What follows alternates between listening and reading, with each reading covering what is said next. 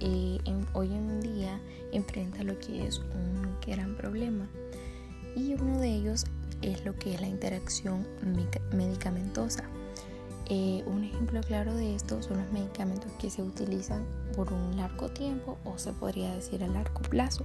como lo que son los anticonceptivos hormonales, porque estos se utilizan durante mucho tiempo y al estar expuestos eh, a estos tipos de, de medicamentos, al usarlos mucho tiempo, entonces estos están expuestos a muchas variedades, ya pueden ser variables químicamente, fisiológicamente o farmacológicamente.